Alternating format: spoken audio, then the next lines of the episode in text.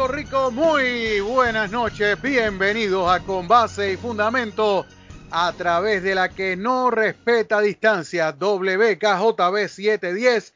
Les saluda su amigo Julio Víctor Ramírez Hijo con ustedes hasta las 8 de la noche en el programa de mayor audiencia en la radio del oeste de Puerto Rico a esta hora con base y fundamento la dirección técnica de Víctor El Cuco Valle. Hoy va a ser un programa bien interesante porque dentro de unos minutos estará con nosotros el alcalde de Mayagüez, José Guillermo Rodríguez, a quien vamos a estar entrevistando en el programa. Vamos a estar hablando de todo, sin límite, sin restricciones de tema. Vamos a estar hablando de todo lo que se me ocurra a mí y de todo lo que él eh, estime contestar, pero definitivamente, pues eh, aquí no hay, no hay agendas, no hay este. Claro, hay unos temas importantísimos de los que hay que hablar, pero que definitivamente siempre ha habido de parte nuestra y de parte siempre del, del alcalde de Mayagüez, José Guillermo Rodríguez, esa deferencia de que nosotros nunca hemos tenido eh, restricciones en cuanto a las preguntas que le hacemos al alcalde las veces que ha estado en este programa en los casi tres años que lleva con base y fundamento en el aire. Y eso siempre lo agradecemos.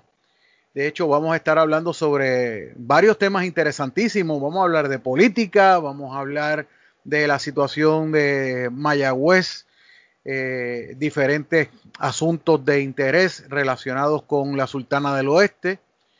Y pues les invito a que se mantengan en la sintonía de WKJB 710 y este es su programa con base y fundamento, el programa de mayor audiencia en la radio del oeste de Puerto Rico a esta hora. Hice un Facebook Live esta tarde a través de la cuenta de la calle digital y definitivamente pues no puedo dejar pasar la oportunidad de compartir lo que dije en la transmisión de Facebook Live. Si la quieren ver viendo mi expresión facial cuando estoy hablando, pues les invito a que busquen las redes sociales de la calle digital en Facebook o la página de Con Base y Fundamento en Facebook o la página de Julio Víctor Ramírez Hijo en Facebook o mi página personal Julio Víctor Ramírez Ferrer en Facebook, porque la puse pública para que los amigos y las amigas oyentes pudieran verla y pudieran escuchar las expresiones que hicimos esta tarde a través del Facebook Live. Pero yo quiero empezar dejando claro lo siguiente para que no haya malos entendidos. Y lo voy a decir por aquí también. Esto es un mensaje para algunos políticos y sus seguidores que aparentemente no entienden el trabajo del periodista. Usted no puede pretender que el periodista le haga el trabajo de oposición que usted no ha sido capaz de hacer durante todo este tiempo. Si usted o su líder ha estado callado o callada disfrutando del puestazo que le dieron como premio de consolación después de perder las elecciones del 2016, no pretenda tratar de ponerle pautas a los periodistas sobre qué preguntar y qué temas tocar en una entrevista.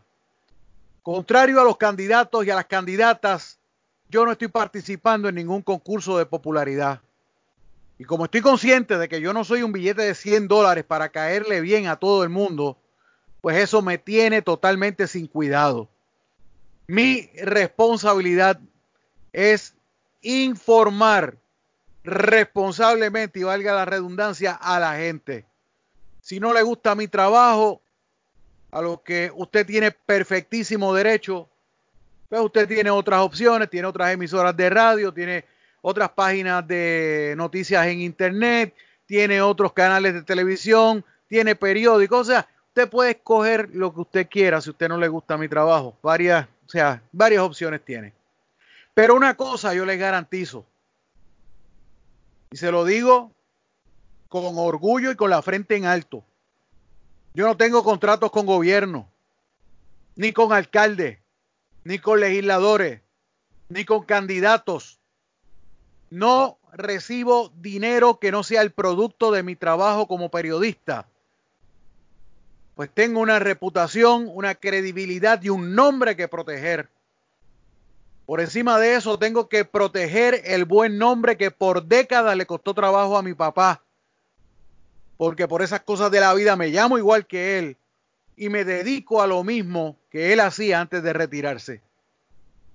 En casi 44 años de carrera en los medios de comunicación, en lo que he hecho de todo y que cumplo oficialmente el próximo 5 de septiembre, he visto cómo suben los políticos y llegan a ser personas con poder en este país. Unos pasan por el servicio público sin pena ni gloria, mientras que otros son recordados por sus aportaciones al crecimiento de nuestra sociedad y otros por la vergüenza en la que hunden al pueblo con sus actos. La realidad es que los he visto llegar y los he visto irse. Unos con la frente en alto, otros embarrados en el excremento de la corrupción y otros que han pasado al más profundo anonimato, como si no hubiesen existido. Unos salieron más pobres que cuando entraron, como el difunto Lando López de Sabana Grande, el político más decente que conocí. Mientras que otros entraron al servicio público pelado y sin dónde caerse muertos. Y salir millonarios impunes. O los menos. Terminaron presos o acusados criminalmente. Y yo les pregunto a los políticos de turno, ¿Cómo quieren ser recordados ustedes? Mi mensaje a los políticos que pululan por ahí, los veteranos y los de nuevo cuño, ustedes llegan, pero sus ejecutorias determinan si se quedan, si se van por la puerta trasera del bochorno que pudieran resultar ser, o si vuelven al anonimato del que salieron. Y más importante, si van a formar parte de la lista de la gente que respeto o si prefieren terminar en el zafacón de la historia. Por otro lado, lo dije anteriormente aquí en el programa, lo dije en mis redes sociales y lo dije esta tarde de nuevo. He estado recibiendo en estos días peticiones de espacio para pautar anuncios políticos en la calle digital y en este programa con base y fundamento de cara a las primarias del 9 de agosto. Quiero dejar claro lo siguiente. Primero, en lo que tiene que ver con la calle digital. No hay espacios disponibles para anuncios políticos de ningún partido en la calle digital. No los estoy aceptando, pues no quiero que los candidatos tengan la falsa impresión de que si ponen anuncios en mi medio, yo estoy obligado a publicar todas las tonterías que digan, aunque no sean noticias. Así que la prerrogativa de publicar me la reservo sin que haya el mayor o el menor asomo de compromiso con nadie. Y la misma norma aplica a Con Base y Fundamento que se transmite de lunes a viernes a las 7 de la noche por WKJB 710. Esto al menos de mi parte, porque como ustedes saben, Con Base y Fundamento es una coproducción de WKJB 710 y este servidor. Si aún así usted desea pautar anuncios en el programa de radio, usted se comunica con las oficinas de la emisora y hacen el arreglo con la gerencia sin que yo tenga absolutamente nada que ver con la negociación. Quien me oye en este momento, pues puede decir, qué bobo es Julio Víctor, por no decir una palabra que empieza con la sílaba pen y termina con dos sílabas.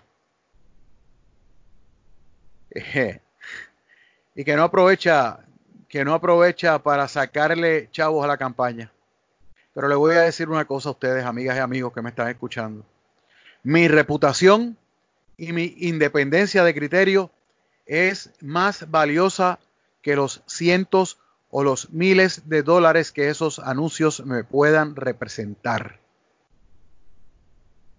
O sea, yo creo que más claro que eso no puedo ser. Y de vez en cuando tengo que hacerles este recordatorio. Por último, mis opiniones son mías, yo soy responsable de ellas, pero de la misma manera que son mis opiniones y que son mi responsabilidad, no tengo que explicar ni tengo que excusarme por tener criterio propio. Porque yo reclamo ese derecho como ciudadano. Porque yo tengo que coger tapones Tengo que chuparme los hoyos en las carreteras cuando estoy transitando por ahí. Tengo que dispararme los apagones cuando se lleva la luz. Y tengo que pasar todo lo que ustedes pasan, amigos y amigas que me están escuchando a través del 710 de su radio. Así que yo no, yo no le regateo a nadie su derecho a expresarse, pero tampoco permito que nadie venga a regatear el mío. Mi derecho como ciudadano a expresarme cuando yo lo entienda pertinente. Yo no les impongo mis ideas a nadie. Yo tengo mis ideas pero yo no estoy por ahí pregonándolas, ni estoy imponiéndoselas a nadie, ni estoy diciéndole a la gente que tiene que pensar como pienso yo. No. Yo le digo a ustedes, yo no milito en ningún partido político. Repito, yo no milito en ningún partido político, no estoy afiliado a ningún partido político. Y mi único activismo político lo hago cada cuatro años dentro de la secretividad de la caseta de votación. Allí es donde yo me siento a escoger la gente, los hombres y mujeres que mejor entiendo yo le pueden servir a nuestro país. En algunas ocasiones he pegado mi selección y no me han hecho quedar mal. En otras ocasiones me han defraudado, como han defraudado a muchos ciudadanos de este país que le dieron el voto creyendo en ellos y después salieron que no era lo que aparentaban ser. Después de dicho todo esto, si como quiera a usted no le gusta cómo pienso, o las cosas que comparto, o las cosas que publico, o las cosas que subo a la calle digital como noticias, vuestra merced tiene tres opciones. Número uno, no seguirme Número dos, no escucharme. Y número tres, no leerme. Pero yo no voy a cambiar por nada ni por nadie. ¿Ok? Yo voy a adelantar la, pausa eh, porque voy a estar esperando después de las 7 y 15 de la noche. Eh, no, yo tengo un par de cositas antes, antes de, comenzar.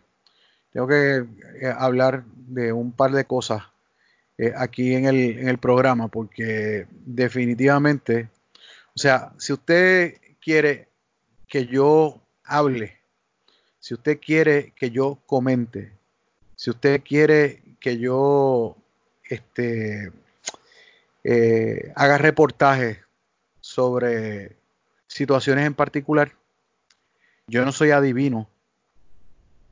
Yo no eh, tengo un sistema de servicio secreto informativo que me tiene al tanto de lo que está pasando. O sea, yo, como decía esta tarde, yo soy una orquesta de un solo músico. Y si hoy le abrieron la puerta a la prensa en el sesco de Mayagüez, situación a la que le he estado dando seguimiento desde la semana pasada. Y no me invitaron a mí para yo ver de primera mano lo que hubo, después no se quejen, después no se quejen, o sea, hoy le abrieron la puerta a unos medios de comunicación, yo no sé si entendían de que esos medios de comunicación iban a ser friendly con ellos. Obviamente yo no voy a ser eh, friendly con nadie, pero el asunto es que tampoco voy a ser irrespetuoso y de la misma manera que usted pues quiere demostrar que las demás personas estaban equivocadas, pues usted me pudo haber invitado, yo hubiese ido con mucho gusto y hubiese, hecho una transmisión de Facebook Live recorriendo todas las dependencias del el sesco de Mayagüez. Pero a mí me hubiese gustado que esto lo hubiesen hecho la semana pasada, cuando se hicieron las primeras denuncias, cuando había hacinamiento, cuando la gente estaba eh, en la entrada del, del, centro de servicio al conductor de Mayagüez, arremolinada, incumpliendo las reglas de distanciamiento social. Porque hoy yo vi unos videos por ahí que estaban eh, circulando en las redes sociales estaba de lo más bonito, pero obviamente si tú tienes el, aviso de antemano que tus superiores van a venir, definitivamente tú vas a limpiar la casa. Vas a pasar mapa, vas a pasar escoba. Claro. Sea, cuando los colegas de Conectate TV fueron la semana pasada, cuando se produjeron las primeras denuncias en el sesco, ese era el momento de abrirle la puerta si no tenía nada que esconder. Ese era el momento de abrir la puerta. Si todo está corriendo como decían que estaba corriendo, el momento de abrir la puerta era en aquel momento, no hoy. No. O sea, yo no voy a criticar a, yo no voy a criticar a quien fue. O sea, quién fue, qué, qué bueno, santo y bueno, qué chévere fueron.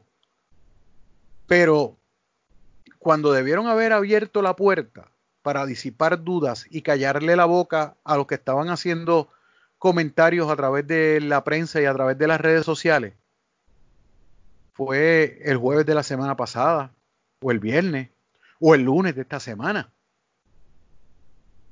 Pero hoy es jueves. Hoy es jueves. Y yo me imagino que tuvieron todos estos días para poner en orden, como aparentaba estar, la casa. Pero nada, ya.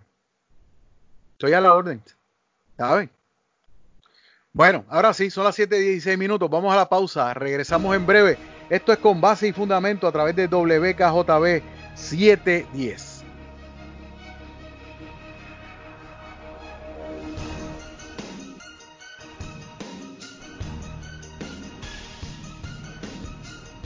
Bien amigos, son las 7, 20 minutos en la noche. Esto es con base y fundamento a través de WKJB 710.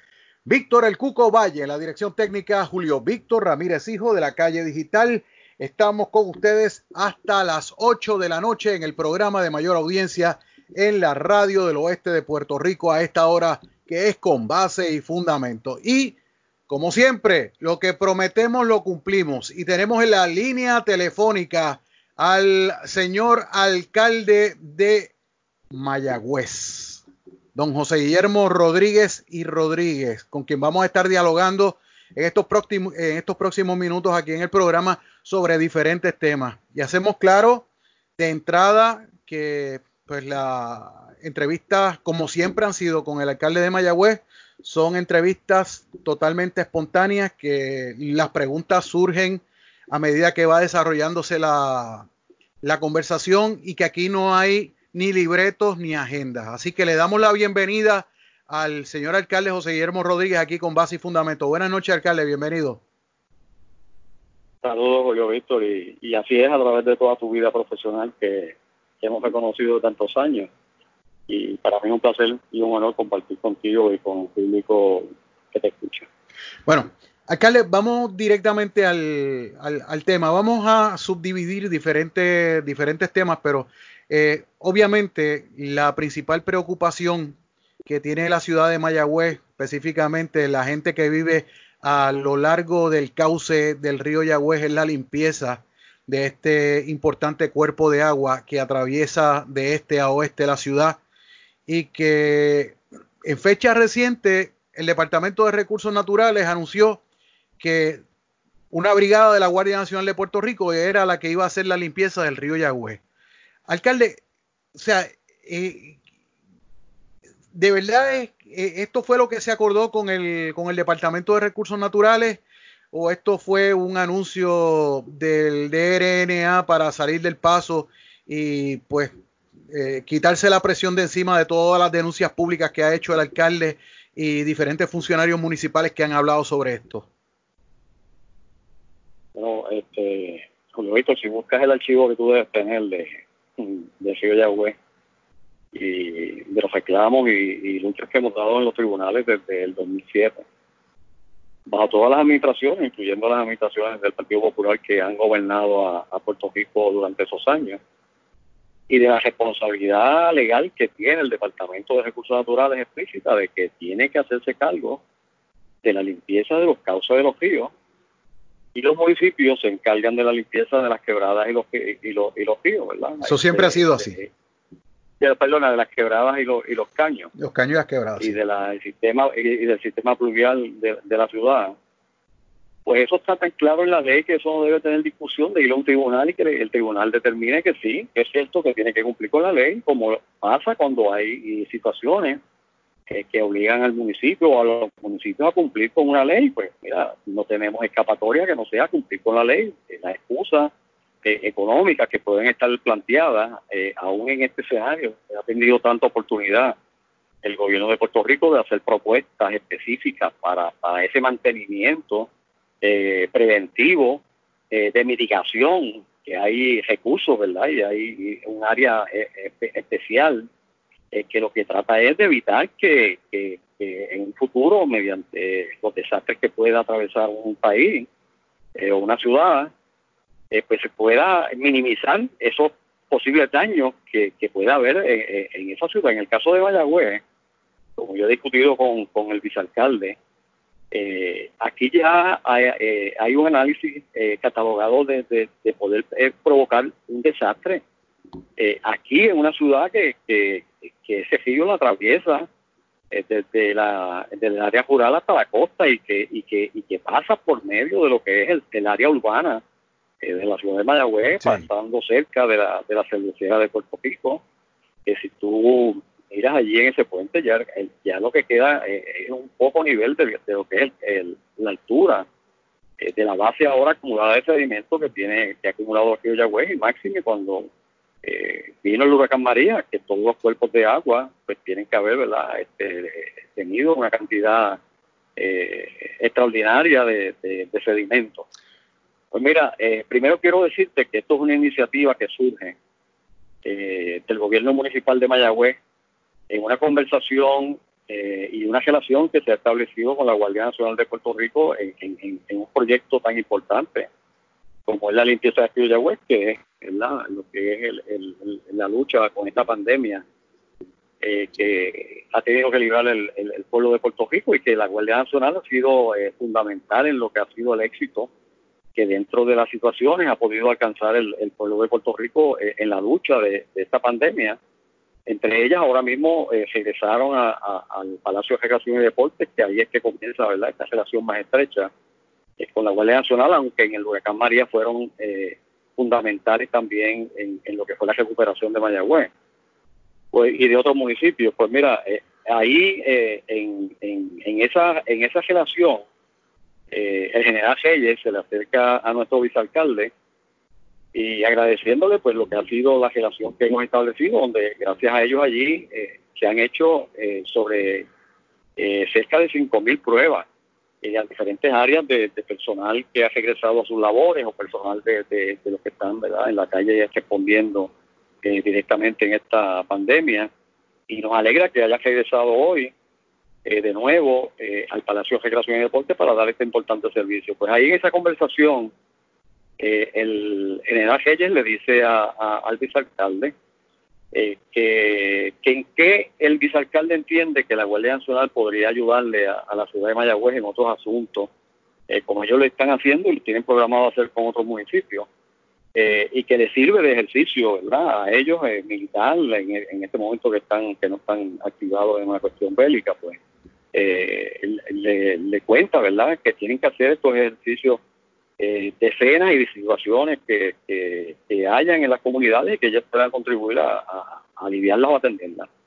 Eh, ahí pues, el vicealcalde le dice, pues mira, el problema mayor que, que, más le preocupa al alcalde y a la ciudad de Mayagüez eh, es el problema que tenemos con el río Mayagüez. A mí me gustaría que usted lo fuera a ver y que viera con, los, con, los, especialistas que usted tiene eh, en la Guardia Nacional en, en esa área de ingeniería, ustedes pudieran ver la magnitud de lo que es el riesgo que en este momento eh, tiene como amenaza eh, la no limpieza del cauce de Río y, y, y, y, no solamente el cauce, la desembocadura que nunca se ha limpiado. Pues ahí surge que después que el vicealcalde hace el recorrido y, el vicealcalde se comunica conmigo, me está manteniendo al tanto de esas conversaciones, pues ellos nos informan que ellos estarían disponibles a hacer ese trabajo, ¿verdad? Condicionado a que el municipio consiguiera las áreas del depósito, tanto vegetativo eh, como, como de material que se va a extraer de allí de, de, de Yagüe. Sí.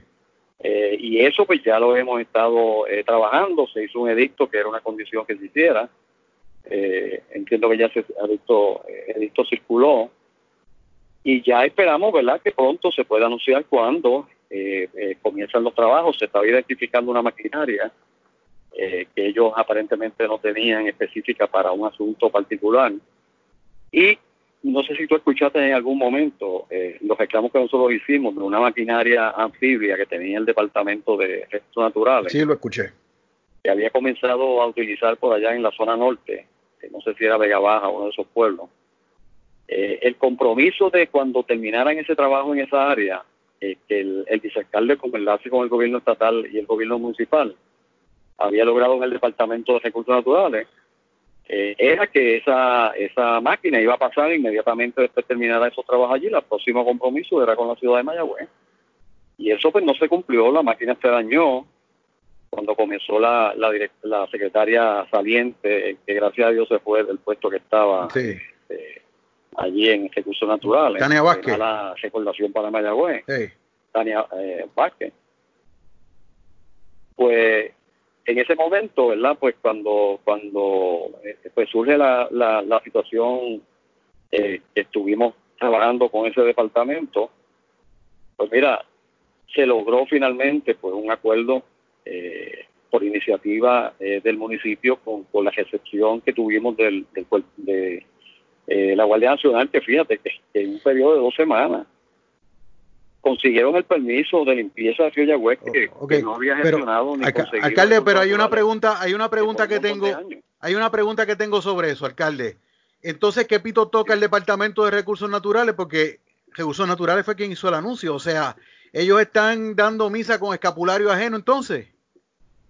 Seguro, ellos, fíjate, ellos tienen la responsabilidad de hacer algo que no habían hecho y que en este momento inclusive le tocaba haber gestionado eh, los permisos eh, para la limpieza de ese cuerpo, eh, pues eso hubo que hacerlo en coordinación con ellos, ¿verdad? Y, el apoyo entonces de la Guardia Nacional con el cuerpo de ingenieros. de no ser así, no hubiésemos tenido ese permiso ya, que gracias a Dios ya está otorgado, que es fundamental.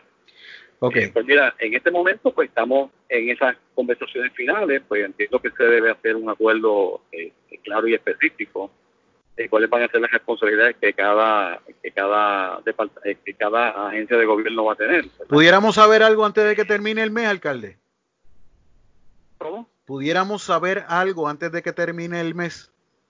Sí, no, no, no, si Dios quiere, o sea, estas conversaciones están bien, bien aceleradas por el, riesgo que, que hay eh, todos los días, ¿verdad? De que pueda surgir una situación que, eh, que provoque pues una inundación que sea catastrófica para, para la ciudad de Mayagüez. Okay. Eh, pero inmediatamente tengamos esa información, eh, yo te sigo diciendo que todos estos días se han estado haciendo gestiones, se han seguido haciendo visitas de reconocimiento en el área, ya se designó un, oficial por parte de General Reyes que se va a hacer cargo del proyecto, eh, con el enlace directo que tenemos, gracias a Dios tenemos la dicha, ¿verdad?, de tener un exdirector de, de, la defensa civil a nivel de Puerto Rico con una experiencia en unos cuantos eventos catastrófico eh, cogido, ¿verdad? En que tuvo que, intervenir en aquel momento nuestro vicealcalde Heriberto Acevedo. De hecho, entre, esa experiencia y ese conocimiento ha sido eh, fundamental en este en, su, este, en, este proceso y en, su resumen, en su resumen eh, que hemos tenido. Exacto, en su resumen entre otros desastres que él ha atendido personalmente está la tragedia de Mameye, está el huracán Hugo, o sea, estamos hablando de, de eventos de gran magnitud recordados en la historia reciente de Puerto Rico. El fuego en el Dupont. El fuego en el Dupont, sí, súmale eso. También le tocó a él. mira, alcalde, aquí hay otra cosita que quiero, que quiero tocar y es sobre el asunto de la respuesta del municipio de Mayagüez a la pandemia de COVID-19.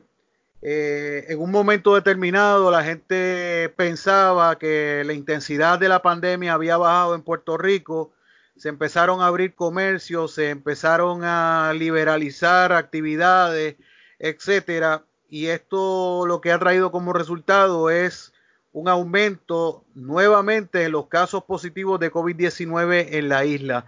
Eh, obviamente, pues Mayagüez ha tenido que pues, tomar unas medidas para poder manejar esta situación, este, porque pues no estamos exentos en esta región a lo que está pasando. ¿Qué ha hecho el municipio?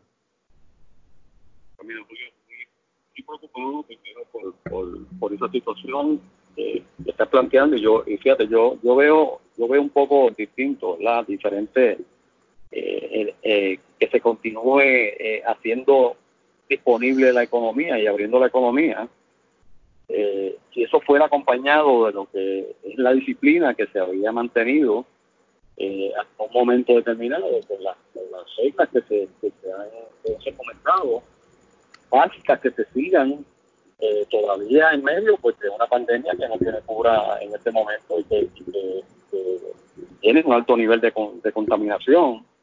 Eh, y yo lo que entiendo es que ha bajado lo, que fue ese, ese, compromiso de la gente de, tenerle temor a esta situación como hay que temerle.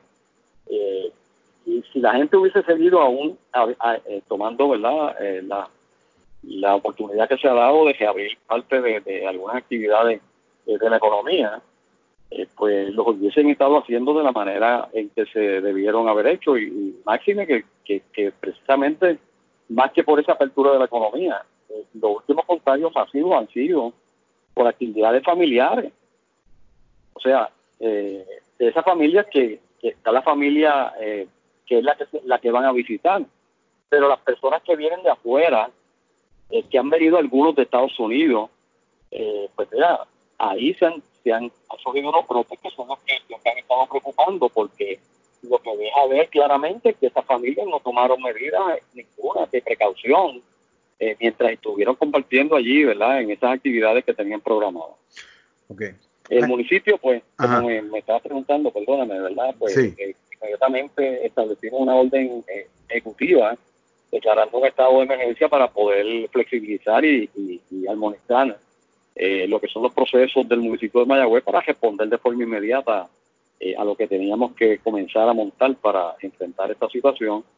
Eh, fuimos los primeros que establecimos un centro de orientación y de, apoyo a las personas que estuvimos anunciando una un centro con unos teléfonos de servicio que ha sido bien, ¿verdad? Este, ocupado hasta, hasta, este momento. Eh, ese centro ha atendido eh, una cantidad eh, sustancial de llamadas, sobre 542 llamadas hasta este momento de esas 514 ciudadanos y 28 empleados del municipio de Mayagüez, porque hemos estado, establecimos un centro especializado de orientación a través de un médico que tiene el control médico el Departamento de Emergencias Médicas que ha hecho y bomberos municipales que han hecho una labor extraordinaria en este proceso. Eh, y de ahí, pues, todas las gestiones que hicimos, ¿verdad? De desinfección, fuimos los primeros que comenzamos también eh, por instrucciones que impartía el administrador municipal de, áreas de, médicas, eh, como laboratorios y lugares donde las personas, pues, iban a buscar servicios de salud cuando tenían que, que tenían estos síntomas de, este virus y esas áreas las hemos desinfectado. Volvemos ahora en un nuevo ciclo, tanto de desinfección como de entrega eh, de suministros de necesidad eh, apremiante para la gente, que se va a hacer difícil todavía conseguir, en las mascarillas, eh, los jabones antibacteriales y, el sanitizer, y, y, el alcohol, ¿verdad? Y otros mecanismos que, que incluimos en esa entrega que le hacemos a las familias de Mayagüez. O sea que viene una segunda ronda de entrega de suministros a la gente de Mayagüez.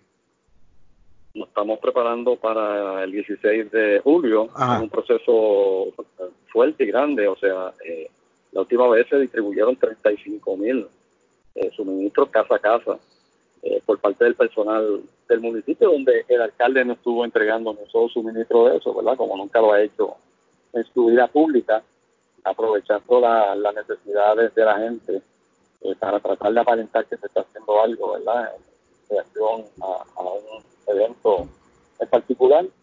Pero sí, la estructura del gobierno municipal organizaba eh, que inmediatamente pues, pudo, ¿verdad?, proceder a la preparación de esos 35 mil eh, artículos empacados y distribuidos casa a casa en la ciudad de Medellín.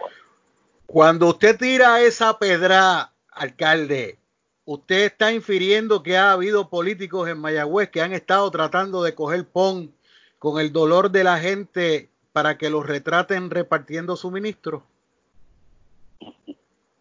Bueno, este, yo sé que tú eres las redes, eh, pues tú sabes la denuncia que hizo eh, una organización eh, seria en la ciudad de Mayagüez de una persona que tú quieres mucho y que yo también quiero mucho.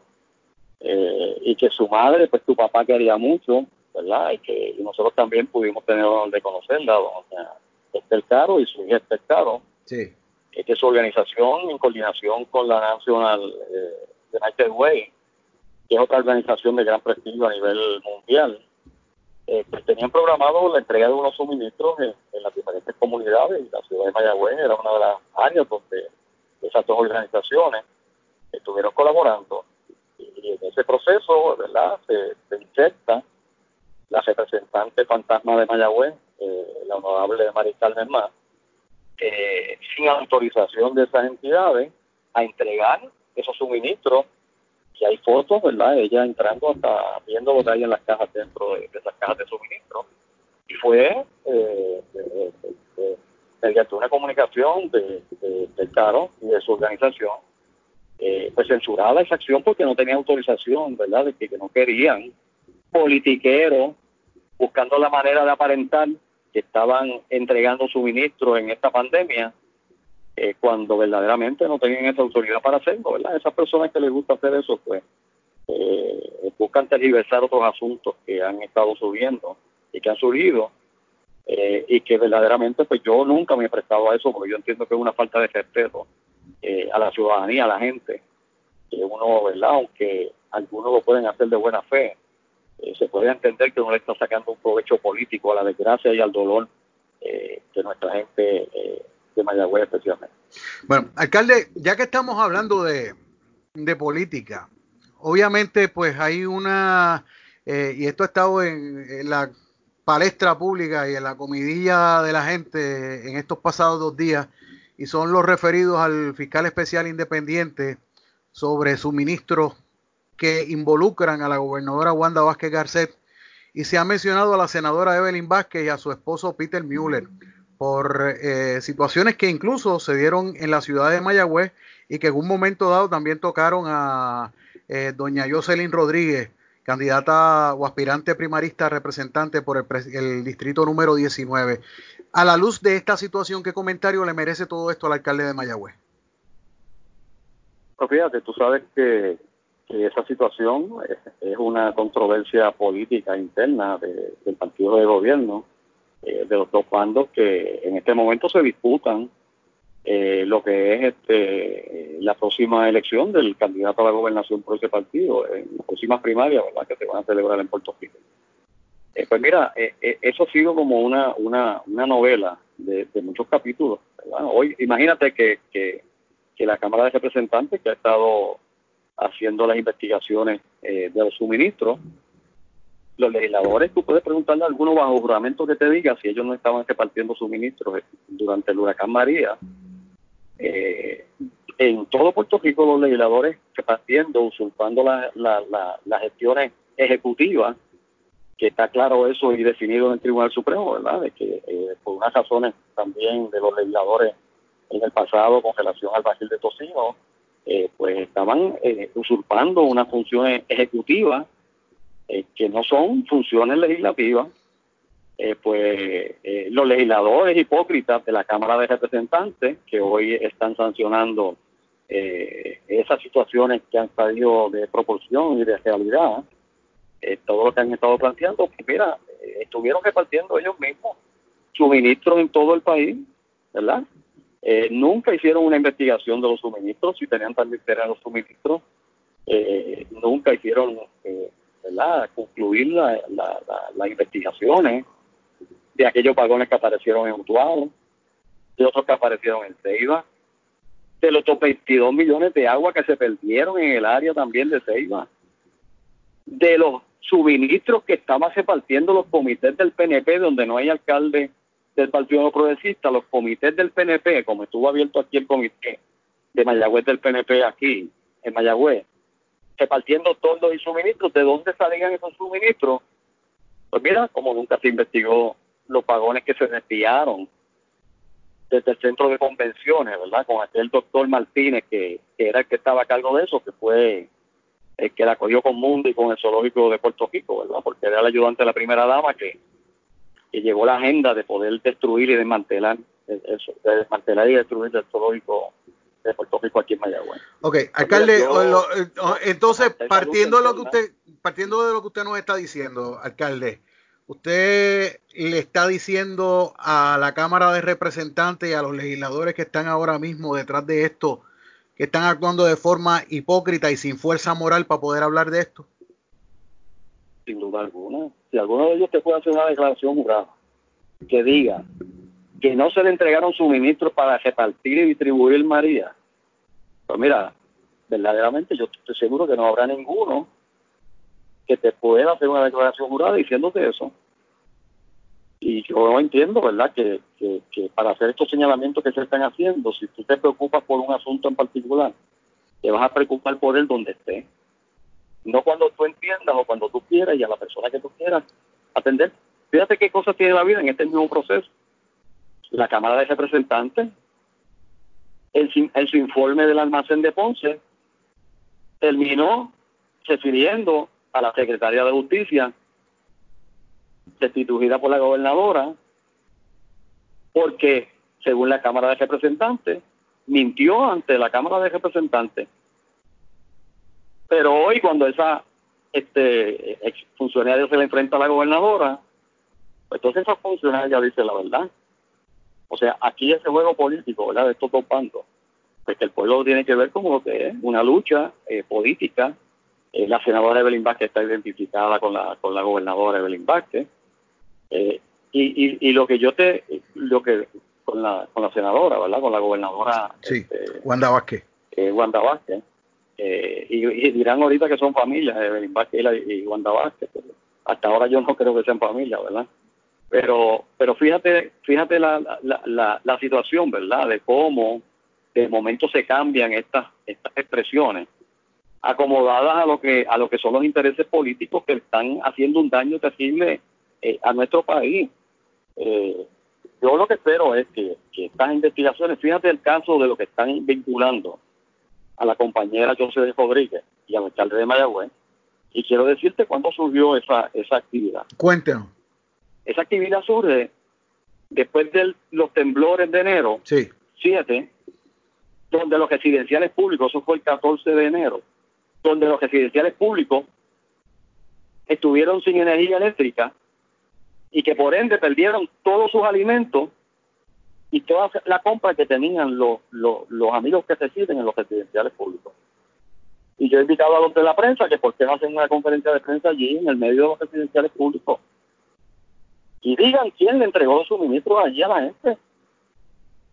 No fue el alcalde de Mayagüez, yo José Rodríguez, entregándole cada vez suministros ahí ha subido ni una foto de la senadora Evelyn Vázquez que yo vi en, el, en el tiempo que yo estuve allí nunca la había ella entregando ni una caja, al contrario, alejada de los que estaban entregando allí los suministros, que eran los empleados del Departamento de la Familia, llevándole suministros a esos residenciales que no estaba programado por el Departamento de la Familia, porque los podían dejar allí morir de hambre, con la comida dañada. La senadora me comunica que ella tiene información de que va a haber una distribución de alimentos gracias a las peticiones que ella hizo de la petición que yo le hice a ella, porque fue la única legisladora que se preocupó por los, por los residentes de los residenciales públicos, de que se llevara en la programación una entrega a los residenciales públicos porque se entendía que Mayagüez no había sufrido por los sismos, ¿verdad? Como sufrió el área azul, no sufrimos, gracias a Dios, como sufrieron ellos y lamentamos mucho lo que han sufrido los amigos de, la zona azul. Pero Mayagüez tuvo efectos y daños. Aquí hubo sobre 400 estructuras con daños, incluyendo estructuras públicas, como fue el, viaducto de Mayagüez. Sí. Pues mira, esa situación, y tú me buscas una foto de ahí, pero ¿qué es lo que han hecho? Cuando hablan de ese asunto, ¿tú sabes la foto que ponen? Y colocan y la miras bien cuando la coloquen. Una foto de una entrega de suministro en el paso de un celular. Y si tú ves esa foto, pues mira, allí está el alcalde de Mayagüez, aquí está la senadora del impacto pero vas a mirar bien, allí está la secretaria Santujona, que también le pidieron la renuncia, que no se mezclaba con los políticos, estaba allí. Andújar. Y estaba, ajá, y estaba la querida amiga y periodista mayagüezana, Carmen Robert, que fue la que invitó al alcalde a esa actividad y que invitó a la senadora a esa actividad, porque ese día, Carmen Robert como mayagüezana, como otros artistas y otras personas que vinieron aquí a apoyar a la ciudad de Mayagüez durante el, daño que le hizo a Mayagüez el, huracán María, pues otra compañía, y lo digo porque sé también lo cerca que tú siempre has estado con ellos, ellos contigo. Mi Telespecial le había donado a Carmen unas compras que le agradecimos también a mi Telespecial, pues, ¿verdad?, esa aportación que hizo. Y los residentes ese día del Parque de Labio pues iban a recibir suministro del Departamento de la Familia y suministro que se iban a donar, ¿verdad? A través de Carmen Joven del supermercado Mister Especial. Ok, estamos hablando de que la, foto que se usa, la, foto, la foto, ajá, la foto que se usa es la de Dulce Labio y no usan la foto o no usan fotos del Porque no tienen ninguna, eh, no tienen ninguna de, de esa de ese momento donde se, se trajo esa distribución de suministro a varios residenciales de Mayagüez, no solamente a los residenciales Candelaria, Kennedy y Carmen, sino a residencial Hoover y me parece que residencial Sábado en ese día de esa distribución. Bueno, alcalde, hay otras cositas. Yo creo, ¿verdad? Que mientras, sí. mientras se siga, ¿verdad? Esa es la verdad. Eh, por más que la planteen, por más que la digan, eh, por más que la tergiversen, por más que la manipulen, la verdad es esa, Julio Víctor. Ok, alcalde, yo tengo eh, varias preguntas relacionadas con política. La primera, ¿a usted le preocupa la oposición política en Mayagüez? ¿Al alcalde José Guillermo Rodríguez le preocupa la oposición política? Tú sabes una cosa, porque si tú supieras que yo en todas las campañas eleccionarias nunca escucho los programas políticos del adversario yo estoy concentrado en mi trabajo, yo tengo una programación, yo tengo una planificación y yo hago una labor que ha sido reconocida por la ciudad por la ciudad de Mayagüez electoralmente, especialmente en las últimas dos elecciones, donde hemos prevalecido no en todas las unidades electorales, en todos los colegios electorales de todas las unidades electorales, por los últimos dos cuatrenios. Y este cuatrenio yo estoy seguro que vamos a tener eh, con la ayuda de Dios y, la confianza del pueblo, una, una victoria contundente. Eh, por el trabajo que hemos realizado y por lo que la gente sabe que hemos estado encaminando eh, a la ciudad de Mayagüez, no importa todas las dificultades que hemos tenido durante estos años, se encamina ese plan de trabajo que visualizamos cuando comentamos como alcalde, del potencial que entendemos y tiene el puerto de Mayagüez, donde ya hay una compañía privada está hecho cargo de lo que va a ser la operación y desarrollo del puerto de Mayagüez, a la Comisión del Puerto. Ya comenzaron y se retrasó el proceso lamentable de, la construcción del nuevo terminal del puerto de Mayagüez, que ha terminado casi un 90%.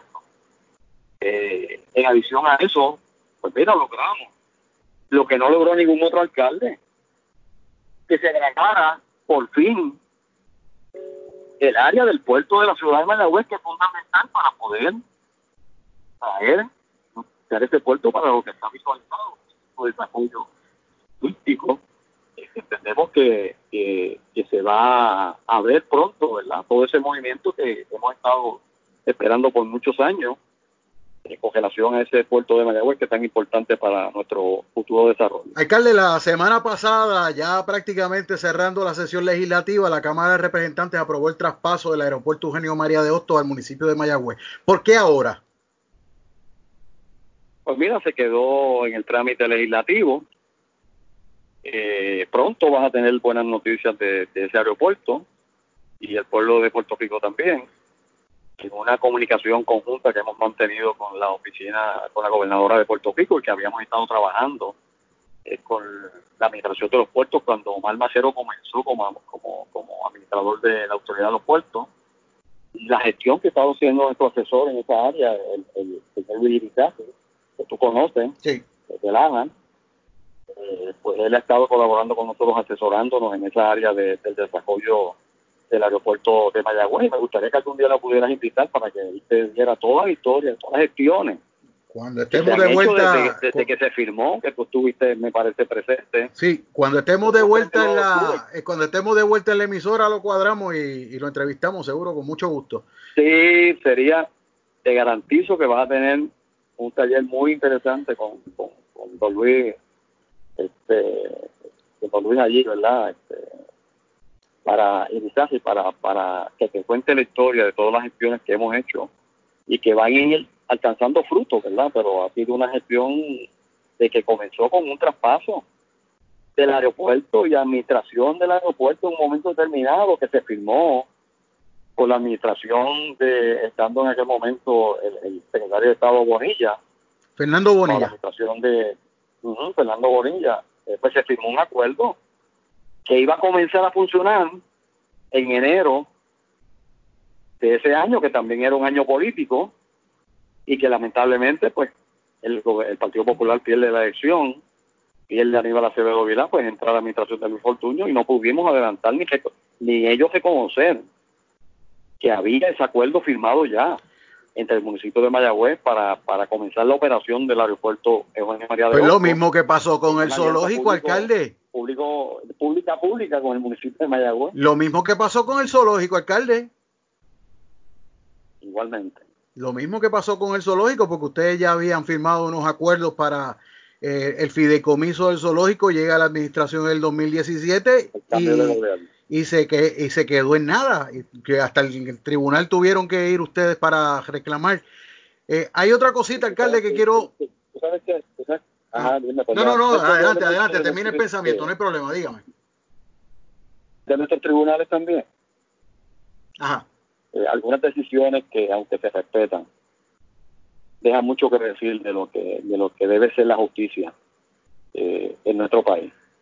Eh, ese, ese, ese, ese asunto que se lleva al tribunal de, la validez del, de un fideicomiso, que fue impugnada por el nuevo gobierno cuando entra.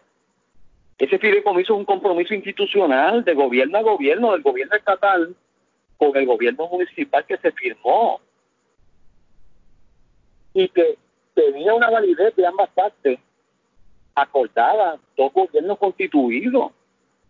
Y eso no se conoce en los tribunales. Por un tecnicismo de que no había la facultad en ese momento para transferir los terrenos, pues se invalida el fideicomiso. Ese fideicomiso no necesariamente tenía que tener como dueño los terrenos.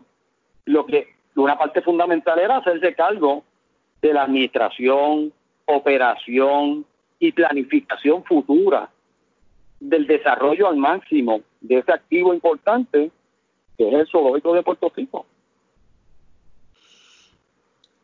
Y en eso estamos en este momento, pero también vamos a tener, yo espero pronto, buenas noticias con relación al zoológico de Puerto Rico. Bueno, hay otra cosita que quiero este, traer en, lo que tiene que ver con el Partido Popular de cara a la próxima primaria. Hace algunos días el aspirante primarista a la Cámara de Representantes por Mayagüez y San Germán, Alex Vargas, le pidió a usted que le permita a los populares, y cito, que seleccione libre y voluntariamente al candidato al escaño del Distrito 19 y, y que mantenga sus manos afuera en la contienda. ¿Qué le merece en términos de contestación esto al alcalde José Guillermo Rodríguez? Pues mira, eh, eh, te voy a decir lo siguiente, ¿verdad? Eso va a ser así. Quien va a decidir esa posición van a ser los electores de Mayagüez, los electores populares de Mayagüez, electores populares de Mayagüez. Son los que van a decidir el escaño representativo de la ciudad de Mayagüez.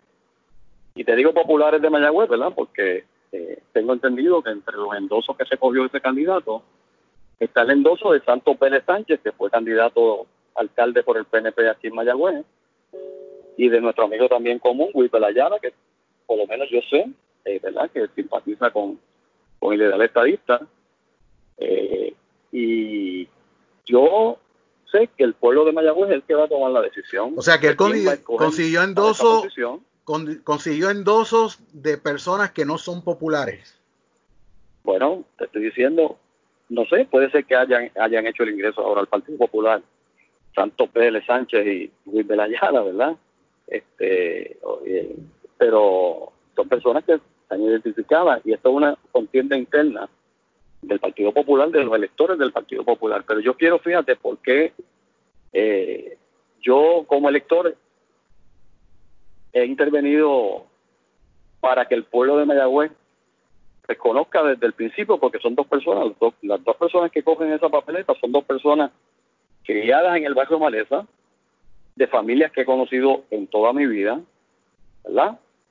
Y que, y que quiero decirte cómo comienza la trayectoria eh, política del señor eh, que aspira, ¿verdad? Eh, a, ese, a esa posición, junto a la compañera José Rodríguez busca ese acuerdo para que eh, busquen en, los artículos noticiosos si su conferencia de prensa cuando anunció su, candidatura en el 2012 no la hizo acompañado del grupo de asambleístas que en aquel momento eh, se enfrentaron al alcalde y a la administración municipal y que sus acciones le costaron al municipio de Mayagüez sobre 6 millones de dólares que el municipio de Mayagüez tuvo que pagar adicionales a lo que había sido un financiamiento que por no tener en aquel momento el voto de esos asambleístas, eh, pues provocó que subieran en ese proceso, de ese transcurso de, de esos proyectos sobre la mesa, los intereses en, ese momento eh, subieron y eso le costó al municipio de Mayagüez 6 millones de dólares adicionales de ese financiamiento para la obra pública que se iba a hacer en Mayagüez. Esos eran los llamados Alcalde, esos eran los llamados mayagusanos. Los que ellos se, llamaban como orgullo de ese, con ese nombre, ¿verdad? Porque e, esa expresión yo la hice. Y no la hice precisamente, fíjate, con, con, ninguno de ellos. Eh, fue, eh, eh, y expliqué en el, en el proceso del transcurso de la transcripción del mensaje, pues quedó esa palabra, porque yo había dicho en ese, en ese, en ese discurso, decía, mal mayagüezano y había descrito unas personas, ¿verdad? Esas personas que en un momento determinado eh, apostaban a que no se iban a celebrar los Juegos Centroamericanos del Caribe en Mayagüez, que era una mala inversión, que lo que decía el alcalde no era verdad, Y finalmente, pues, se celebraron los, mejores Juegos Centroamericanos del Caribe de la historia. Pues mira, yo había pensado en nunca pensé en ninguno de esos asambleístas que estaban allí, ni siquiera eh, el, el asambleísta de la minoría, ¿verdad? El fiscalizador eterno que está allí en la, en la, minoría del PNP. Pues mira, la computadora, en vez de decir mal mayagüezano, escribió mayagusano. Y entonces, pues ellos adoptaron esa palabra y se sentían olvidados de decir que eran mayagusano. Pues ese fue su comité de campaña. Y yo tengo que decirle eso al pueblo de Mayagüez para que lo sepa cuando tome la decisión, pero la decisión la va a tomar el pueblo de Mayagüez. Después de eso, sin yo haber hecho presiones, él hizo unas expresiones contra este alcalde, contra el alcalde de San Germán, Isidro de Negrón. Cuando salieron las notas esas de un, de un buscón que, que emite notas eh, de los municipios, ¿verdad? Y, y, cuando tú analizas la situación fiscal, no del municipio de Mayagüez, del de San Germán, de todos los municipios del país, y vamos a seguir escuchando historias de los municipios que uno cree que están sólidos o que la gente cree que están sólidos. El municipio de Mayagüez, contrario a eso, se ha mantenido estabilizado a pesar de que le han retirado 25 millones de dólares. Y el municipio de San Germán ni se diga. Entonces esta persona cuando sale ese artículo en su en su página de Facebook, pues, pues indica que dice le hace un llamado a la gente a ver si van a seguir, ¿verdad?, con más de lo mismo, y los corruptos y los alcaldes de DIF, pues mira, esta es la persona que viene a armonizar y a trabajar en conjunto con los alcaldes o va a hacer lo mismo que ha hecho la representante actual, que ha discriminado contra San Germán y Mayagüez políticamente, que no le ha asignado ni un solo centavo a los gobiernos municipales de Mayagüez y San Germán porque ha discriminado políticamente con estos dos gobiernos electos y que representan a las personas que viven tanto en Mayagüez como en San Germán.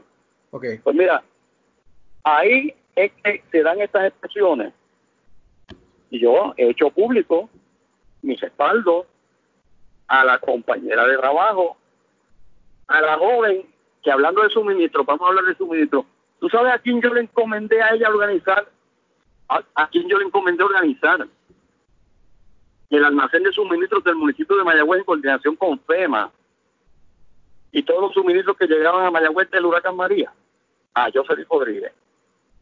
¿Y tú sabes cuántos señalamientos vinieron? Porque a ese centro de suministro vino la oficina del Contralor, vino de la legislatura, vinieron a inspeccionar la gente de FEMA y ni un solo señalamiento de ese manejo de ese centro de suministro en el Palacio de Civil y Deporte. Pues de esa persona es la que estamos hablando y es de la persona que la gente ha visto no solamente en el huracán María, en las comunidades de Mayagüez, colaborando con la gente de Mayagüez, especialmente la gente más necesitada y humilde. Ahora con esta pandemia, coordinando también junto al administrador y al equipo de trabajo que se ha organizado por, en el municipio, de la misma manera. De manera en, de entrega al pueblo como servidor público, que es el norte de los que deben tener los que aspiran a las posiciones públicas y políticas de este país, que tengan por encima su amor al servicio público que el amor al partido político que ellos representan. Y que no se pueden superar por algunas personas, como no lo ha podido superar la representante ausente de Mayagüez, que a lo que se ha dedicado es a, hacer investigaciones y a tratar de meter preso al alcalde de Mayagüez. Y lo que hay es que ver las, las, situaciones que han salido, ¿verdad? Esas intervenciones, investigaciones, que verdaderamente no han tenido otro propósito que tratar de socavar la imagen del municipio de Mayagüez. Pero ¿qué pasa? Que cuando esas investigaciones no terminan en nada, pues la credibilidad que se afecta no es la del alcalde de Mayagüez. Alcalde, ahí eh, precisamente hablando, hablando sobre eso. ¿Cómo? Hablando sobre eso, precisamente sobre eso, sobre eh, resoluciones de investigación y, y, y proceso legislativo que se ha estado llevando a cabo hoy se dio a conocer a través de un comunicado de prensa de que esta legisladora eh, consiguió que la compañía ATT instale unas antenas de celulares en Isla de Mona. Desde hace tiempo nosotros le estamos dando seguimiento a los intentos de tratar de desarrollar y de explotar económicamente la isla de Mona, que es parte de la jurisdicción de Mayagüez, eh, por parte de esta legisladora que se ha reunido con un ex secretario del Departamento de Recursos Naturales, Daniel Galán, eh, habló que universidades estaban dispuestas a invertir, etcétera, etcétera. Y entonces eh, hoy saca un comunicado diciendo que, que la compañía ATT estaba interesada en montar unas antenas de celulares en Isla de Mona. Wow. Imagínate, imagínate. También quería cerrar el zoológico de Mayagüez, porque quien provocó el cierre del zoológico de Mayagüez fue ella, con una investigación viciosa, tergiversada, que provocó la renuncia del veterinario que había allí, que era un joven que había sido entrenado allí mismo y que se graduó como veterinario, que su sueño era venir allí a hacer el veterinario allí del zoológico de Puerto Rico. Y por ese lucimiento, ¿verdad? De ir a esos programas de televisión para proyectar que están haciendo algo, pues crearon la situación que han puesto en riesgo y en peligro el atractivo turístico más importante que tiene la ciudad de Mayagüez y que está aquí siendo un centro de educación y un centro científico como le visualizó su fundador con Juan A. Rivero. Pues mira, yo, ¿verdad? Este, te digo que nosotros estamos concentrados en el trabajo y yo creo que el Partido Popular tiene una buena oportunidad en estas elecciones, independientemente de quién sea el candidato del Partido No Progresista. Ok, alcalde. el Partido Popular no puede ir allí a llegar por llegar. Como llegamos el cuatrenio que perdimos, ese cuatrenio perdido en Puerto Rico en la historia, los cuatro años de Alejandro García Padilla, del daño que le hizo a los gobiernos municipales, de que no hizo un solo proyecto importante en la ciudad de Mayagüez que le dio seis mil votos de ventaja. Pues mira, yo entiendo que en este momento, por eso es que no hemos hecho compromiso con los candidatos a la gobernación. Pues, a eso iba precisamente, a eso iba precisamente. Hay primarias para la candidatura a gobernador. De hecho, esta noche hay debate entre los tres. Sí. dependiendo, o sea, partiendo de ese hecho, a la luz de lo que se está viendo en la calle, obviamente usted está poniendo oído en tierra. ¿Quién gana la primaria del Partido Popular y quién de esos tres candidatos se ha comprometido con Mayagüez? Bueno, primero el que se gane la confianza de la gente. Y la gente los habrá estado evaluando eh, a, los tres candidatos, excelentes candidatos los tres, eh, pero que cada uno tiene que hacer sus explicaciones, sus, sus propuestas. Y yo te pregunto a ti como periodista si tú has escuchado a alguno de los tres compañeros haciendo propuestas específicas a la zona oeste y compromisos a la zona oeste que se hayan hecho públicos, que yo no conozco ni he escuchado en los medios, pero te pregunto a ti que quizás tú los puedes haber escuchado. Bueno, de hecho, uno de los tres de esta zona. se hayan comprometido específicamente con los problemas fundamentales que tiene el oeste que de hecho, alcalde, uno de los tres es de esta zona. Uno de los tres de esta zona, el alcalde Isabela Charlie Delgado. a ver, ¿verdad? En el, en, el debate hoy, como, como hacemos con, los con los mensajes del presidente, que estamos esperando que, mencionen a Puerto Rico, ¿verdad? Lamentablemente lo han mencionado para mal en ocho años eh, de esta última administración gubernamental federal, pues que eh, pues cuando los amigos del Partido Progresista Estadista eh, decían antes, el presidente habló, habló el presidente, cuando hablaba, ¿verdad? O alguno de ellos, los compromisos que hacían con, con, el estatus y la estadía, ah, María, sí, habló el presidente. Pero ahora cuando el presidente le dice que es el gobierno más corrupto que ha tenido el país, pues no habló el presidente, habló, este, ¿verdad? Este, la persona que ocupa esa posición allí hoy pero no habló el presidente, pues ese es el presidente.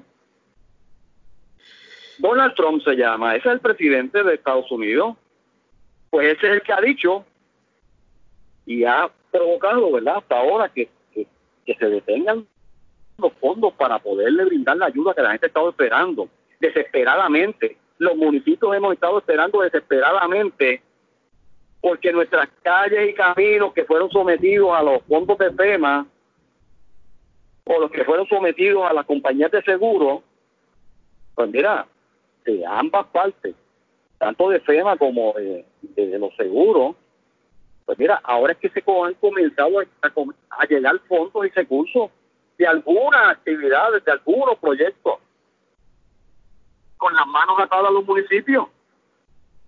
Porque como he expresado, el daño que le hizo a los municipios la administración de Alejandro García Padilla fue que los dejó sin fuente de financiamiento y sin financiamiento para su obra pública, para resolver esos problemas que tanto afecta a la gente, de los boquetes en, las calles de sus cajeteras y de su vecindario, y otros proyectos de, cuando se mete el agua, ¿verdad? En las comunidades, que hay que hacer proyectos para poder resolver esos problemas. Pero yo anticipé la situación que ha pasado y han vivido los compañeros alcaldes. Lamentablemente, la Asociación de Alcaldes se prestó, como se ha prestado la Federación de Alcaldes, para que los municipios se hayan desmantelado económicamente por el Estado, porque han puesto por encima los intereses políticos de sus partidos, por encima de los intereses políticos ciudadano, de su gente, alcalde, que es a lo que ellos le deben responder. ¿Usted sigue siendo socio de la asociación de alcaldes? No, no, no, yo me retiré. No, no, no, decidí no perder más el tiempo allí. Y decidir que los recursos que están invirtiendo allí el municipio no tenía representación alguna. Respetuosamente, y, es lamentable que una institución, ¿verdad?, que se creó precisamente para salir en defensa de los gobiernos municipales. Pero, ¿verdad? Esas circunstancias han llegado y ahora sí que no hay muchas alternativas para poder buscar la manera de que los municipios puedan seguir funcionando a pesar de los muchos sacrificios que han tenido que hacer hasta ahora para mantener sus operaciones eh, esenciales en cada uno de los municipios. Alcalde, tengo una última pregunta y nunca será la última porque seguiremos hablando. sí, nos habíamos desconectado un poco, pero ahí pues, tengo tengo dos dos dos temas. De los temblores para acá. Sí, no, no, tengo dos temas, alcalde. Tengo dos temas. El primero, para aquellas personas que no diferencian entre una carretera estatal y una municipal. El Departamento de Transportación y Obras Públicas está cumpliendo con su deber ministerial de darle mantenimiento a las carreteras principales de Mayagüez. No. Y tú no has visto, mira qué cosa, no. Y eso es jurisdicción estatal. Con inundaciones, la mayoría, el 95% de los problemas de inundaciones de Mayagüez están en, en, las vías estatales y en las áreas estatales de la ciudad de Mayagüez. ¿A que tú no has visto una resolución de la representante de Mayagüez que tiene la Comisión de Desarrollo del Oeste, investigando las condiciones de las cajeteras estatales de Mayagüez, de los amigos de la cajetera 106 que los han engañado, de la 105 que los han engañado, que comenzaron unos trabajos y no terminaron, y la parte de la 106, desde el kilómetro 6 en adelante, es un desastre todavía. Entonces los municipios le quitaron los recursos. El municipio de Mayagüez, bajo el gobierno perdido de Alejandro García Padilla, que tampoco atendió las cajeteras estatales, tuvo que invertir de sus recursos dos millones de dólares. Los panchos que tiene la cajetera 348 y las cajeteras 351 y todas las cajeteras estatales de Mayagüez, los hizo el municipio de Mayagüez con su fondo. Pero lamentablemente le quitaron los recursos a los municipios de obra y mejora permanente. Pues eso, gente, ¿verdad? Yo creo que, que deben entenderlo porque en este momento los alcaldes de su pueblo, independientemente del partido político que sea, están haciendo un esfuerzo sobrehumano para poderle servir a ustedes, los ciudadanos. Ustedes tienen que apoyar a sus alcaldes, porque esos alcaldes verdaderamente le han quitado los recursos para poderle ayudar a ustedes y han llevado al precario a las finanzas municipales porque si tú le retiras a cualquier organización el 60 o el 70% de los recursos, te queda solamente un 30% para tu poder atender lo que tú atendías antes. Y esa es la verdad de los municipios. Ok. Alcalde, una, una, un último tema antes de retirarnos. ¿En qué si en algo quedó la pesquisa federal que en un momento dado se anunció con mucho despliegue en los medios de comunicación, que usted hizo una conferencia de prensa allá en, en, el, eh, en, el área de allá del, de, de, quemado, en el, en el centro, ah, no, no, no, centro, en el local que la Contradora dijo que el municipio de Mayagüez desperdició y gastó 600 mil dólares para ninguna utilidad. Allí lo hice. Después de eso no se volvió, después de eso no se volvió a oír nada. ¿En qué quedó eso, alcalde? Y los periodistas y los periodistas pudieron ver que no era verdad. Pues mira, tú sabes que esta situación, ¿verdad? Que también siempre fuimos claros con relación eh, a, los hechos, de que lo más que eh, me alegraba del proceso era que en ese proceso los funcionarios del municipio de Mayagüez eh, hicieron su gestión de acuerdo a lo que establece la ley. En ese proceso que se hizo de una inversión acordada con unas empresas que finalmente no cumplieron en el 100% con lo que se había acordado. Ahí viene la intervención, ahí pues tuviste en la página, ¿verdad? Los 100 agentes que habían llevado a Mayagüez, esas cosas, pero fíjate tú sabes lo que pasa con eso. Inclusive de un colega tuyo que tiene una página también, que parece que empieza con PR, algo. No, eh, eh, eso, perdóname, alcalde, eso no, eso, eso no es colega mío, eso no es colega mío, pues eso no es prensa. Ah, ok, perdóname, ¿verdad? Eh, vamos, vamos a establecer, vamos a establecer la, la, la distancia. Ajá. Vamos a establecer la distancia, eso no es colega mío. está bien, ok, está bien. Pues, pues lo, ¿verdad? Lo, lo, lo recibo. Pues, ¿qué pasa? Que, que esas personas terminan haciéndose daño a ellos mismos. Tú has mantenido tu credibilidad a través de toda tu vida profesional, desde que te conozco de hace no sé cuántos años ya, ¿verdad? Eh, he visto tu desarrollo, tú has visto mi desarrollo también. Más de 35 años, alcalde. Hemos estado y no ha sido fácil, ¿no? Ni ha sido fácil para ti, ni ha sido fácil para mí. Este, pero estamos aquí. Hemos visto pasar cadáveres al lado nuestro por montones, ¿verdad? Y los que faltan. Estamos aquí. Y los que faltan, alcalde.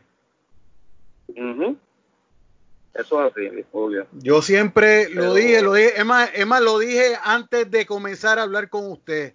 Yo los he visto llegar y los he visto irse. Wow. Pues terminamos el programa como tú empezaste entonces. Definitivamente. Mira, quiero decirte que la, la, la, la investigación, como yo indiqué, está encaminada hacia los objetivos que tiene que estar encaminada. Y estamos apoyándola totalmente porque lo que desea el municipio de Mayagüez que se torne ese dinero que le pertenece a la gente de Mayagüez y que debe estar garantizada de la estructura que está establecida, de los seguros, de la responsabilidad que esas personas tienen que, que responder y que tenían y ese proceso pues está encaminado tanto en el tribunal como por las agencias federales que intervinieron en esa investigación. Bueno, pero aquí estamos, Julio. Bueno, alcalde, le agradezco mucho la deferencia de haber estado una hora con nosotros conversando aquí en, con base y fundamento.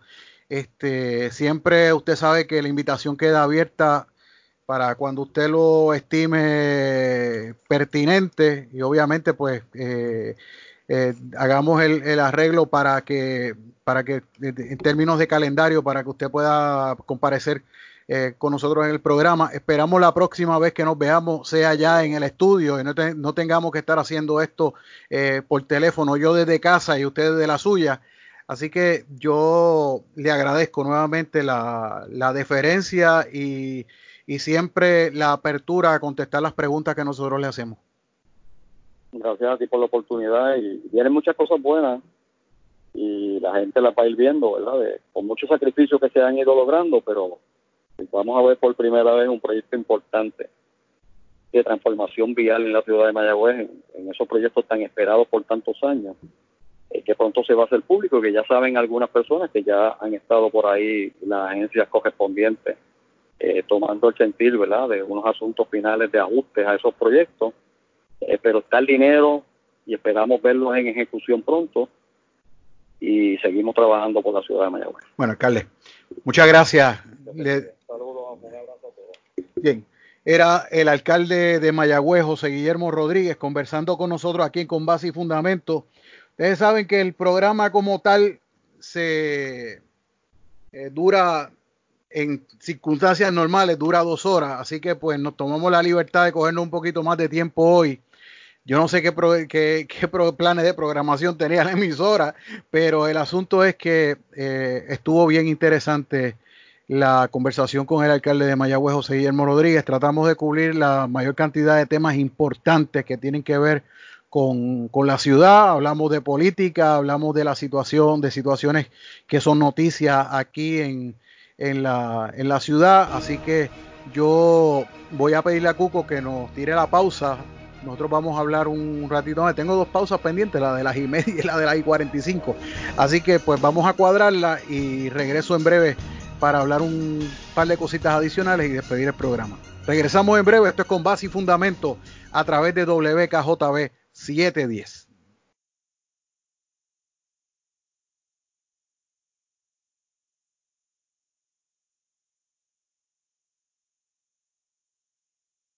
Bien amigos, son las 8.30 minutos en la noche. Esto es con base y fundamento a través de WKJB.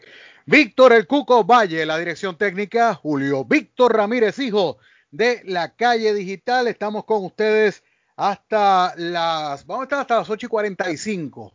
Luego de esta extensa pero informativa y entretenida entrevista que tuvimos con el alcalde de Mayagüez, José Guillermo Rodríguez, que definitivamente pues hablamos hablamos de todo, prácticamente tocamos los temas más importantes que atañen a la ciudad de Mayagüez, hablamos sobre la limpieza del río Yagüez, hablamos sobre los referidos del FEI, de los suministros y las menciones que hicieron de la senadora Evelyn Vázquez y su esposo Peter Müller, hablamos de la respuesta del municipio a la situación del COVID-19, hablamos del zoológico, hablamos sobre política, este, hablamos sobre las primarias de la candidatura a la gobernación, está esperando que se comprometan los candidatos con el área oeste de Puerto Rico y con Mayagüez en particular, destacando el hecho de que uno de los candidatos a gobernador por el Partido Popular Democrático es del área, que es el alcalde de Isabela, Charlie Delgado Altieri.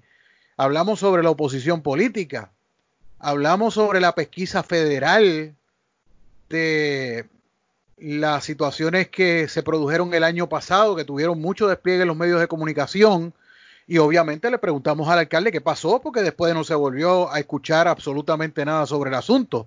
Hablamos sobre el mantenimiento de las carreteras y sobre las responsabilidades que tiene tanto el municipio como el Departamento de Transportación y Obras Públicas. Y afirmó que Obviamente el DITOP no está cumpliendo con su deber ministerial de darle mantenimiento a las carreteras principales. Hablamos sobre el traspaso del aeropuerto Eugenio María de Hostos al municipio de Mayagüez. Hablamos por qué, por qué ahora. O sea, eh, fueron varios temas. De hecho, eh, una hora, una hora no dieron, no dio para, para cubrir todo eh, a, a, la luz de lo que nosotros estábamos esperando. Así que yo les invito a que si no escucharon completo la entrevista con el alcalde de Mayagüez, José Guillermo Rodríguez, yo la voy a estar subiendo más adelante en el podcast de Con Base y Fundamento para que ustedes pues tengan la oportunidad de escuchar lo que se preguntó y lo que se contestó aquí en el programa. De hecho, tengo unas cositas adicionales que quiero comentar con ustedes antes de irnos a las 45 hoy. Y es eh, primero lo que estuvimos publicando en la calle digital durante el día de hoy. Y primero que todo es un eh, asunto que se publicó en exclusiva sobre un sujeto que fue arrestado, que fue arrestado la semana pasada, el 4 de julio, específicamente el sábado, en Cabo Rojo, y que ayer se suponía que se sometieran cargos contra él y huyó del tribunal.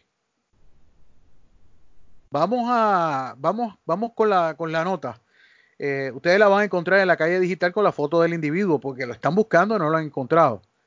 Las autoridades policíacas buscan un sujeto identificado como René Mercado Cofresí, de 43 años, quien enfrenta denuncias luego de que el pasado 4 de julio presuntamente empujó y amenazó de muerte a un agente de la División de Patrullas de Carreteras de Mayagüez que lo detuvo por conducir en aparente estado de embriaguez. La intervención se produjo a las 4 y 30 de la tarde en el kilómetro 12.3 de la carretera PR100 en la jurisdicción de Cabo Rojo. El agente Johnny Ramos detuvo el Toyota Tercel de 1989 que manejaba Mercado Cofresí ya que lo hacía de manera errática, llegando a invadir el carril contrario. Ya detenido, el sujeto tampoco tenía licencia de conducir y empujó a la gente Ramos y lo amenazó diciéndole que si iba preso, cuando saliera lo iba a pagar con su vida. Y esto fue una cita del informe de la policía. Mercado Cofresí arrojó, escuchen esto, arrojó 0.24% de alcohol en el organismo y según se dijo posee récord criminal por convicciones previas por varios casos de violencia doméstica, tentativa de violación y apropiación ilegal. El mínimo legal para eh, o, el, máximo que una persona eh, debe dar si para ser considerada en estado de embriaguez es 0.08%. Y para que dé 0.24 tiene que estar bojacha tres veces. Según supo la calle digital, el caso estaba citado para ayer miércoles 8 de julio y fue radicado en ausencia del imputado por el sargento Duamel González de patrullas de carreteras, pues Mercado Cofresí, a pesar de que se de que estuvo en el tribunal, porque estaba en el tribunal, según nos indican, huyó del edificio antes de que sometieran las denuncias. No obstante, la juez Rosalinda Ruiz Ruperto encontró causa probable para arresto en todos los casos, expidiendo una orden de arresto con fianza de 75 mil dólares.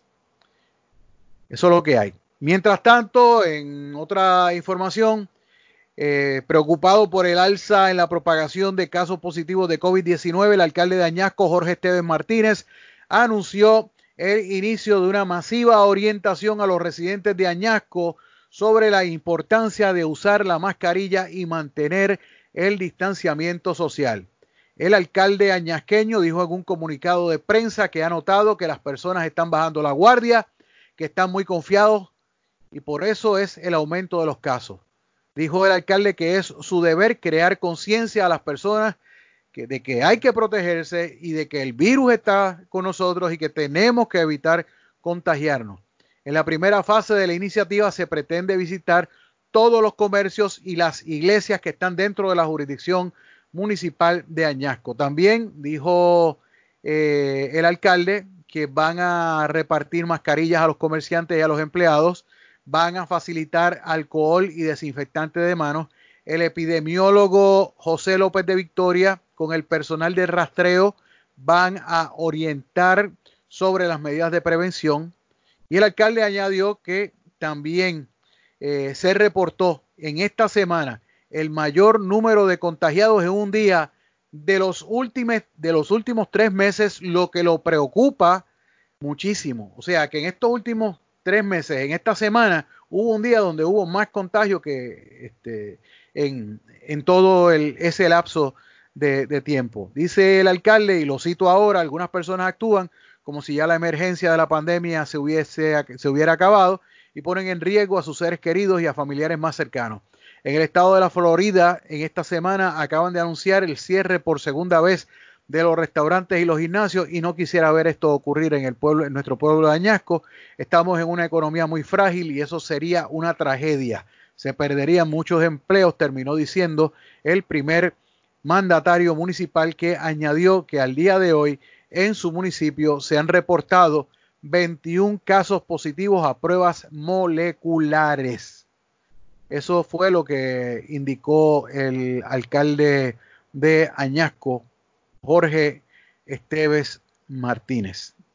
Y este, le envío también una, una felicitación al querido amigo y hermano Martín Candelaria en el primer aniversario de su revista Business to Business Puerto Rico, que estuvo, eh, pues eh, se vio impedido de, publicarla en estos, en estos pasados meses, pero eh, la edición de julio a septiembre, edición de primer aniversario, pues la publicó y ya nos hizo llegar el contenido de lo que es la, la revista. Así que le agradezco a Martín siempre la deferencia de tenernos en cuenta y aparte de eso, lo felicito por este logro del primer aniversario de su revista Business to Business Puerto Rico. En la portada aparece Héctor Iván Cordero, presidente de la Asociación de Agricultores de Puerto Rico. Aparece una foto de, Martín. Eh, aparece una foto de Darlene Vega. Aparece una foto del economista Gustavo Vélez. Y aparece una foto del querido amigo y hermano Pipo Molinari. Eh, de verdad que me alegro mucho, me alegro mucho por, me alegro mucho por Martín, me alegro mucho por Pipo. Eh, sé que Pipo ya tiene un programa ya estable a través de la radio. Y pues como hombre de radio, pues me alegro mucho de que, de que Pipo haya regresado a su, a su entorno, a su hábitat, a su gallinero, que es la radio allá en, la hermana ciudad de Aguadilla. Y pues nada, en, en, ese sentido, pues me alegro, me alegro muchísimo por, por Pipo y me alegro mucho también por Martín. O sea, los logros y los triunfos de mis amigos son mis triunfos. Hay una notita del Departamento de Salud en cuanto a unas expresiones de la doctora Idania Rodríguez Ayuso, epidemióloga del Departamento de Salud, a cargo de la iniciativa de cernimiento preventivo de COVID-19. en los centros de cuidado prolongado para adultos mayores. Ella indica que la población de adultos mayores es una de las que se encuentra en mayor riesgo de complicaciones ante una infección de COVID-19. Como parte de los procesos de cernimiento preventivo, la comunicación activa entre los miembros del Elderly Tax Force tuvieron conocimiento de un caso positivo de COVID-19 mediante prueba molecular. Junto a nuestros colaboradores, la Guardia Nacional y los Centros 330, entre otros, se realizaron el pasado lunes pruebas moleculares y serológicas para detectar COVID-19 a los empleados y residentes del establecimiento donde residía el primer caso reportado. Ese mismo día el Departamento de Salud activó sus protocolos y se visitó el establecimiento para orientación y comenzar la investigación epidemiológica. Una vez comenzamos a recibir los resultados de las pruebas moleculares, identificamos nuevos casos confirmados de prueba molecular. Tan pronto se advino a conocimiento, se continuó desplegando, eh, se continuaron desplegando los recursos del departamento para garantizar la seguridad de los residentes, de los empleados y así mitigar la situación. Desde entonces se ha continuado monitoreando los resultados y se ha mantenido comunicación constante con el personal del establecimiento. Ante el recibo de nuevos resultados en la mañana, se desplegó un equipo médico en el establecimiento para monitorear la salud de empleados y residentes. Así que siguen con la investigación epidemiológica, epidemiológica de casos, la identificación de contactos y la recopilación de información que permita describir esta cadena de transmisión, indicó la epidemióloga del Departamento de Salud sobre este asunto tan, pero que tan importante y tan, pero que tan delicado. Una última cosita que quiero compartir con ustedes es un aviso que nos hizo llegar la querida amiga Wanda Matías de la Autoridad de Acueductos y Alcantarillados sobre unos trabajos de la estación de bombas de Casey en Añasco. El director de área de Mayagüez de la Autoridad de Acueductos y Alcantarillados, Luis Cabán Medina, informó que este próximo sábado 11 de julio se llevarán a cabo trabajos programados en la estación de bombas Casey 1 en Añasco. Mientras se realizan los trabajos mecánicos, tendrán interrupción de servicio los abonados residentes en el barrio Casey de Añasco y en la carretera Puerto Rico 406. La recuperación del servicio será a partir de horas de la noche del sábado de no ocurrir inconveniente. Lo están diciendo con tiempo para que usted se vaya preparando, pero estos trabajos se van a llevar a cabo el sábado 11 de julio. La eh, AAA, pues como siempre dice, recomienda hervir el agua que se va a utilizar para consumo humano por un periodo de tres minutos de necesitar información adicional. Los abonados se pueden comunicar con el cuadro de servicio al cliente en el horario regular de trabajo de 6 de la mañana a 11 de la noche llamando al 787-620-2482 o al 787-751-8125 para audio impedido. Así que con esa nota nos vamos, son las 8.45 minutos en la noche. Le agradezco la atención dispensada. Ya espero que los próximos días, con el favor de Dios, podamos estar haciendo el programa desde el estudio y eh, tenerlos informados de la manera en que siempre los tenemos acostumbrados eh, a estar informados y también recibir sus llamadas directamente a través del teléfono. Así que pues nombre de Víctor El Cuco en la dirección técnica en una presentación de la calle digital. Este es su amigo Julio Víctor Ramírez Hijo. Se despide de todos ustedes deseándoles muy, pero que muy buenas noches.